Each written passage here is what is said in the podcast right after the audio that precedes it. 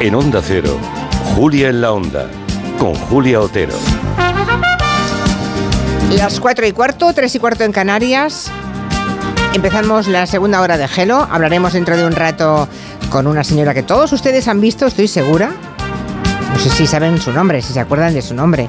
Es la Cabo Hurtado, Carmen Gómez Hurtado. La vimos en el desfile del 12 de octubre saltar con la bandera de España. Es la primera mujer que lo hacía, paracaidista. Es una boina verde, poca broma, ¿eh? Ser boina verde de la Unidad de Operaciones Especiales del Ejército del Aire, no crean que lo consiguen muchos, ¿eh? Enseguida hablamos con ella.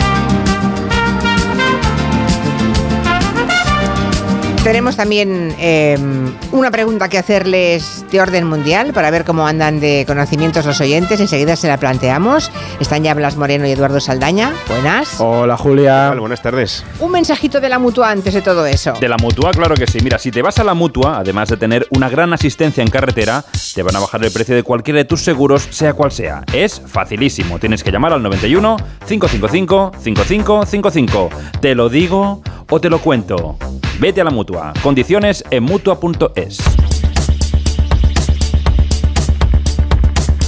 Como siempre, al empezar el repaso de cuestiones internacionales, vamos a plantear una pregunta de ámbito internacional, a ver si los oyentes conocen la respuesta. Colgamos ya la, las, las, posibles respuestas en nuestra página de Twitter y dentro de un rato comprobamos si han acertado o no han acertado. Y siempre le, le, digo a los oyentes que no se hagan trampas al solitario, que no lo busquen en Google, que piensen lo que saben y que si que con lo que saben es bastante o no, lo, lo comprobaremos después, ¿no? A fin de cuentas. Que piensen, que recuerden, que pregunten, pero no vale, no vale ir a Google. Eso no, está, no vale buscar, si no, no tiene ninguna gracia. A ver, ¿qué preguntáis hoy? La pregunta de hoy tiene que ver con el tema del día, sin ninguna duda, que es la masacre del hospital de Gaza. Tiene algo que, que de relación con eso y es cuál de esos tres países árabes sí ha reconocido al Estado de Israel. Solamente uno de ellos lo ha hecho. Uno de los tres que vais a nombrar. Y vale. son Líbano, Sudán o Qatar.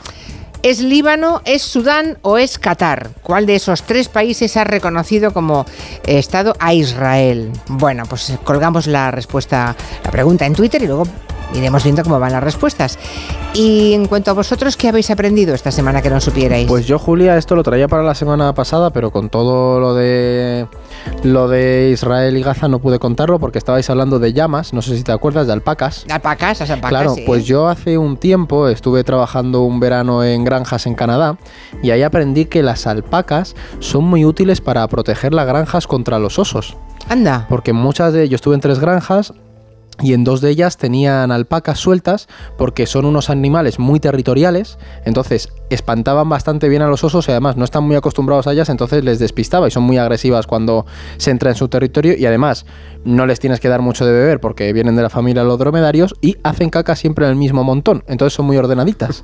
Y cuando se escuché dije, pues le voy a contar esto a la audiencia porque vi que hubo revuelo con las alpacas, así que si alguno quiere protegerse de los osos, una alpaquita en la para, para protegerle el terreno no está mal. En el caso Oye, hipotético de que algún oyente tenga un oso Sí. cerca Sí. de que se quiera proteger, ¿no? Es que yo recuerdo y le dije, oye, alpacas, y dice, Buah, esto a los osos no veas, les, se empiezan a escupir y no entran. Dije, coño, pues Pero eso. pero es muy curioso lo de las Sí, alpacas, porque con el aspecto que tienen de buenas personas. Que ¿no? yo soy Julia, te escuchaba lo que decías, que le diste abrazo a la alpaca y mira, yo tuve que cargar una alpaca en un camión y yo ahí las pasé muy mal, ¿eh? O sea, hubo Ya, alguna ya. cosa que yo decía, qué mala leche tienen estos bichos. Bueno, porque tú- yo iba en son de paz, Claro. iba como turista de a pie y tú a como granjero, claro, comprenderás. Bueno, ¿y Blas qué ha aprendido esta Yo te digo semana? algo histórico, Julia, que igual hay mucha gente que ya sabe, pero que yo no conocía hasta esta semana. Y es que el río Amazonas se llama así porque Francisco de Orellana, un explorador que fue el primero en navegarlo, al menos el primero occidental, lo bautizó con ese nombre tras ser atacado por una tribu local en la que había mujeres guerreras, allá Amazonas, y por eso se llamó así el, el río. Lo curioso de, de esta historia es que además esa expedición de Orellana iba en busca de un legendario mitológico país de la canela, donde se supone que había muchísima de esta especie que era muy codiciada en aquella época y evidentemente luego no la encontraron porque no existe ese país de la canela. Pero bueno, ellos buscaban eso y al final encontraron el río más caudaloso del mundo. el oro del momento, la Tampoco, canela. ¿eh? tampoco Sí. está mal. Sí. Bueno, hoy volvemos a mirar a Gaza y a Oriente Próximo porque lo estamos viendo todos los días, ¿no? Va, en- va empeorando la situación. La violencia ha ido en aumento hasta llegar a uno de los ataques más graves que se recuerdan en cualquier conflicto entre Israel y Palestina, ¿no? Ayer por la noche el mundo se quedó sin palabras al ver las imágenes que, lleva, que llegaban desde la franja de Gaza, esa explosión en un hospital, ¿no? Lo que vino a continuación eh, es intentar culpar al otro, claro. Fuera quien fuera, eh, se dio cuenta que no iba a favorecerle, ¿no? Fuera quien fuera. Y entonces, bueno, ya se sabe que en cualquier guerra la primera víctima es la verdad.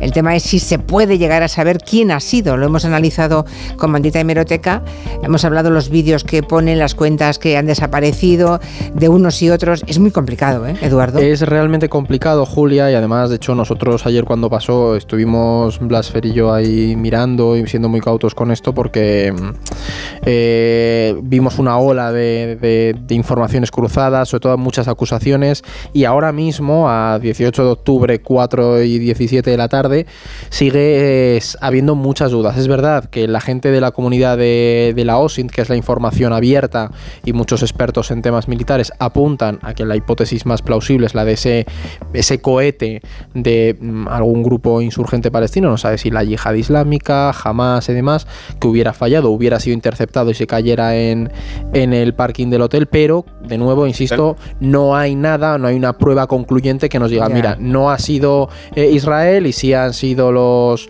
los grupos palestinos, ¿no? O sea, ahora mismo sigue habiendo muchísimas dudas. Yo lo que le digo a la gente es que sean cautos, que es verdad que miren a esa comunidad de inteligencia, de fuentes abiertas, que hay muy buenos expertos. Y sobre todo que sean cautos porque dar por hecho alguna cosa en una situación como la que tenemos, Julia, delicado, puede ser sí. peligroso porque puede desatar cosas que, que no somos capaces de controlar. Claro, ahí vamos, es que va a tener consecuencias todo esto. Ayer por la noche, hoy han seguido, pero ayer noche ya vimos manifestaciones en Jordania, en Irak, en Turquía, frente a las embajadas de Israel. Y sí, ahí están. Y además se ha llamado, ¿no? Se ha llamado a que todos los musulmanes del mundo haya una respuesta global, incluso de los lobos solitarios. Eso es, un- es peligrosísimo, ¿no? Bueno, hoy Biden está en Israel. Allí ha dicho que mantiene el apoyo a, a sus amigos, a sus aliados. Y que por lo que él ha visto, cree que Israel no es responsable del ataque al hospital. Pero fijaos que el mismo Biden ha dicho, pero no todo el mundo lo cree, ¿no? Pero hay. No, no- no todo el mundo está con esta versión. En fin, Convencido, sí. Convencido. Biden tenía también que viajar a Jordania, estaba previsto que ya que iba a Israel, fuera a Jordania y se reuniera con el rey jordano, con el presidente de Egipto, con el presidente de la Autoridad Nacional Palestina. Ah, claro, eh, era una forma de intentar apaciguar la zona. Pero pasa lo de ayer noche y Jordania ya cancela esa reunión y la situación amenaza con escalar. Es que se está jugando con fuego, ¿eh? Muy peligroso todo esto, Julia. Por complementar un momento lo que decía antes Eduardo sobre, sobre quién es responsable de esto, comparto con él que es muy difícil decir ahora mismo nada, nada concluyente. Dos claves en un sentido y en otro. En un sentido, en primer lugar, Israel ya ha hecho esto más veces, si es que lo ha hecho. Ha Ha bombardeado cargado la culpa al otro, es ha bombardeado bases de la ONU, hospitales, etcétera, y luego lo ha desmentido y se ha probado que al final eran ellos. Esto no significa que esta vez sean ellos, pero desde luego hay antecedentes. Y también es verdad que Biden a veces ha dicho cosas que, que se supone que haya visto que luego no haya visto. Por ejemplo, las famosas fotos de los 40 bebés decapitados, que no existen esas fotos, Biden se supone que las había visto, dijo él, y luego era mentira. ¿Qué ocurre? A mí, que Biden diga públicamente que él ha visto cosas que demuestran que Israel no, no tiene la culpa de esto, me dan la pista de que quizá tenga razón el presidente estadounidense. Pero bueno, en cualquier caso, la cuestión es que, como tú decías, la calle árabe musulmana está muy caliente. Ahí está. Hay Claro. muchos gobernantes del, del mundo árabe musulmán que, que están inclinados hacia Occidente, incluso a Israel, como por ejemplo el rey Jordano, Egipto, Emiratos Arabia Saudí, también también, ha Emiratos o Marruecos. Pero es importante tener en cuenta que la población de esos países no es así de pro-israelí, es muy pro- pro- pro-palestina.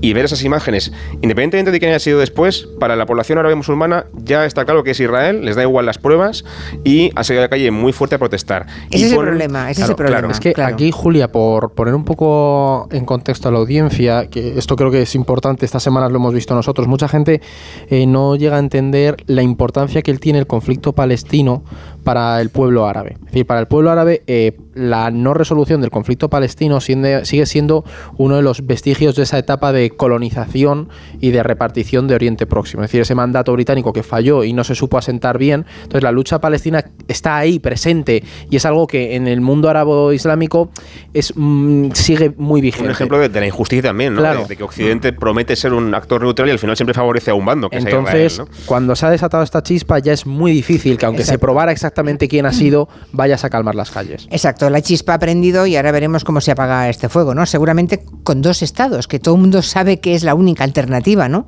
La única solución y, y se ha estado cerca en, en, varias ocasiones, o más cerca, mucho más cerca de los últimos años en varias ocasiones, pero no, no ha sido posible. Ah, hablamos a lo, hemos oído a los líderes de, de Irán o de Hezbollah, que son aliados de Hamas, diciendo que ellos iban a responder también si Israel entra por vía terrestre en Gaza. Esa entrada aún no se ha producido. Yo no sé mmm, si va a haber una respuesta de esos grupos como Hezbollah o no. ¿Qué, qué pensáis? O sea, yo cuando vi ayer el, el, la explosión sí que pensé que Hezbollah iba a responder de algún modo. O sea, no sé cómo será, pero cabe esperar que viendo la movilización en las calles se lleven a cabo a lo mejor algún tipo de ataque de nuevo contra Israel, pero sí que también han lanzado comunicados, por ejemplo, grupos de lo que se conoce como la, el eje de resistencia, que es todo este eje de Hezbollah, Siria, Irán, pues grupos que se encuentran en Siria, por ejemplo, ya han lanzado comunicados diciendo vamos a ceder nuestro territorio para preparar estos ataques contra Israel. Entonces sí que se espera que haya, yo sí que esperaría ataques y sobre todo también esperaría mmm, es que cómo decirlo eh, no sé si lobos solitarios que te puedan surgir Sí, o sea, ese, sí, ese miedo sí. creo que ese esa, al aumento del riesgo en, en Europa no En es toda Europa, ¿eh? claro no es infundado Europa. porque es verdad que esto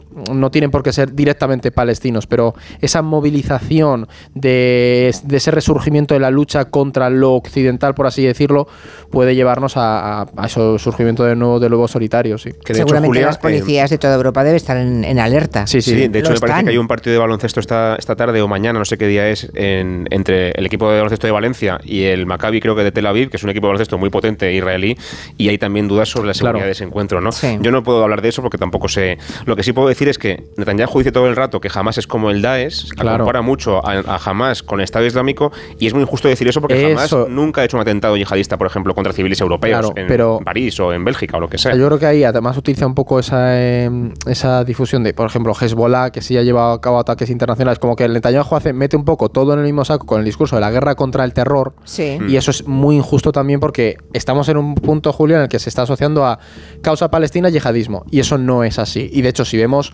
ataques o, o esta idea de los lobos solitarios en Europa, no tenemos que presumir que están directamente relacionados con la cuestión palestina, sino que hay una acumulación histórica, como Sí. ya lo vimos con el Es un extremismo. caldo de cultivo en el que esto es la Claro, que ha y que, colmado. y que a lo mejor hay gente próxima a Al Qaeda que dice, pues actúo ahora, ¿sabes? Porque Aprovecho este estamos en un momento de, de inestabilidad.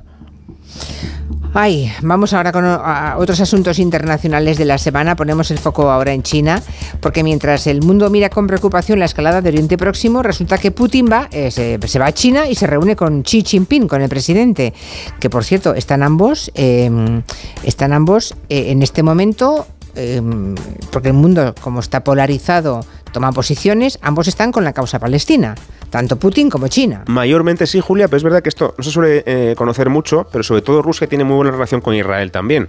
Eh, para empezar, porque mucha población israelí viene del antiguo imperio ruso. Hay Sí. muchos emigrantes judíos que venían de Rusia. Y de hecho, la relación personal con Netanyahu, entre Putin y Netanyahu, es muy buena. Mira, con Ucrania. Tanto es así que Netanyahu ha preferido hablar por teléfono con Putin hasta creo que dos veces esta semana y no y le ha negado a, a Zelensky la posibilidad de venir a visitarle a Israel. Es decir, Rusia sí, Ucrania no. O sea que bueno, también es un poco... Pero bueno, eh, lo que sí está claro es que tanto China como Rusia les gusta mucho la posibilidad de que cualquier cosa que pasa en el mundo que vaya en contra de Occidente y su legitimidad, pues lo aplauden, les viene genial. Claro, les Eh, viene muy bien, Ahora claro. están disfrutando del momento en el que Estados Unidos se ve incómodo en, en Oriente Próximo, tiene que defender a Israel y eso les encanta. ¿Por qué se han reunido estos días Putin y sí? De todas formas, tiene menos que ver con eso y más que ver con sus intereses geopolíticos, sobre todo con los de Rusia, que es el aliado débil de esta ecuación y que tiene muchísimo interés en conseguir acuerdos comerciales, sobre todo de venta de gas y de, petróleo a China, porque los necesita como el comer, literalmente, porque es que su economía está bastante mal. Entonces es un poco a lo que va Putin a- China.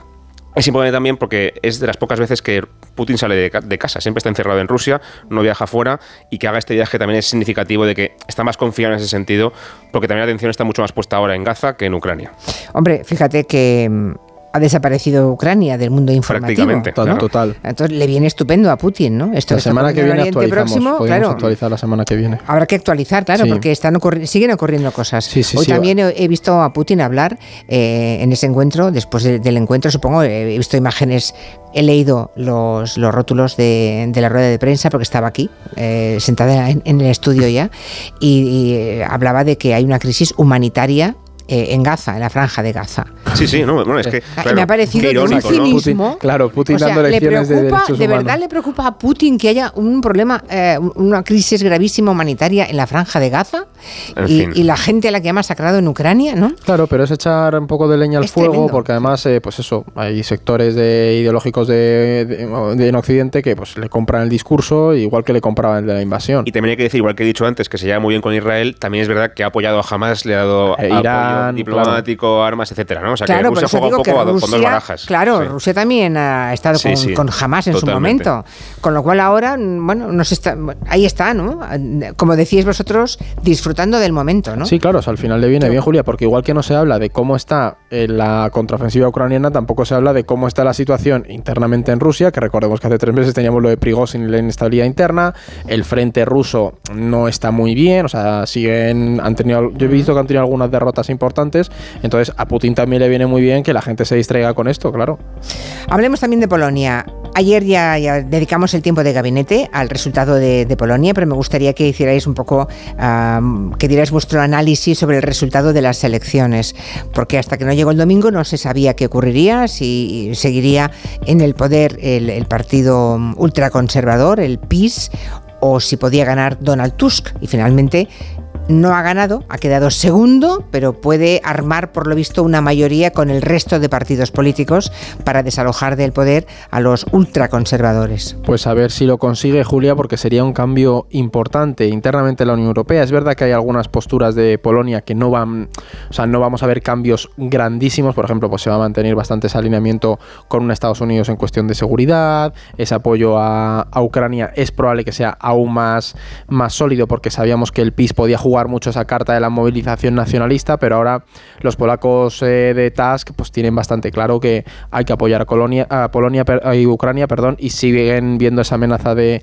Rusia. Luego también es verdad que se revierte una tendencia en Europa, esto va a afectar mucho a los países del Visegrado, esos países de Europa del Este, por ejemplo en Hungría de repente Orbán se queda un poquito solo en el tablero político y geopolítico europeo, porque tu gran aliado ultraconservador de repente es probable que pierda sí. el, el gobierno, ¿sabes? De hecho, antes contabais, antes de acabar el, el bloque eh, previo, que se ha aprobado una reforma energética y el único país que ha votado en contra ha sido Hungría, ¿no? Lo contabais Claro. antes de- del boleto de, de las cuatro. Sí, sí, o sí. sea que el tema está ahí, se han quedado muy solos. Y todo esto, Julia, a meses de las elecciones europeas, que las tenemos creo que son en junio del año que viene. Entonces, pues ahí podemos ver un revulsivo para los europeístas a nivel, a nivel mm, europeo. Entonces, pues oye, no es una mala señal que por lo menos esa deriva derechista de, del Europa del Este se revierta un poco. Pero también hay que tener en cuenta que hay posiciones de Polonia que no van a cambiar mucho con la llegada de un Donald Tusk. Yo me No. quedo, Julia, si hay un, un minutillo más para explicar una cosa, Sí. eh, sobre todo con que hemos salvado la democracia en Polonia por ahora, Sí. porque el gobierno que había antes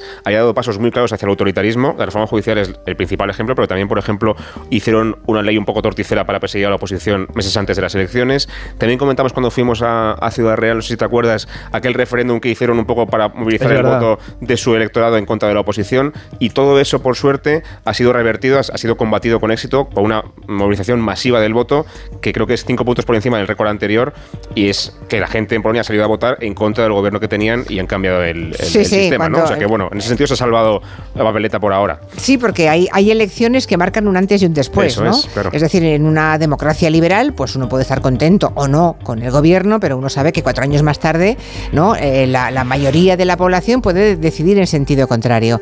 Pero cuando mm, estos mm, regímenes empiezan a ser autoritarios, y empiezan a posicionarse en todas partes y empiezan a acabar con la división de poderes hay unas elecciones, las de Erdogan últimas, por ejemplo, Sí, ¿no? Dijimos, ejemplo. en, en Turquía dijimos, es la última oportunidad. Fíjense que se unieron todos los partidos de la oposición presentando un candidato alternativo a Erdogan y aún así ganó Erdogan. Hmm. Y recuerdo que aquí comentabais, es la última oportunidad para salvar, digamos, de, de, de un régimen definitivamente autoritario, dictatorial, a Turquía. A ver si pierde Erdogan y no perdió. No. En Polonia sí ha perdido. Exactamente. Estaban también un poco en ese camino, desde luego no tanto como Turquía, pero No, sí que iban no. en ese camino y si hubieran ganado otra vez el PIS y sus aliados, que además uno de ellos era un partido aún más a la extrema derecha que ellos, o sea, imagínate claro, qué, claro, qué claro. clase de gente, habrían seguramente Pero avanzado en vendrá, esa- qué bueno Tara, ¿eh? Exactamente. Sí. Mía. Y es curioso porque Tusk dijo claramente antes de las elecciones que jamás pactaría con la extrema derecha. Bueno, pues a ver si lo mantiene.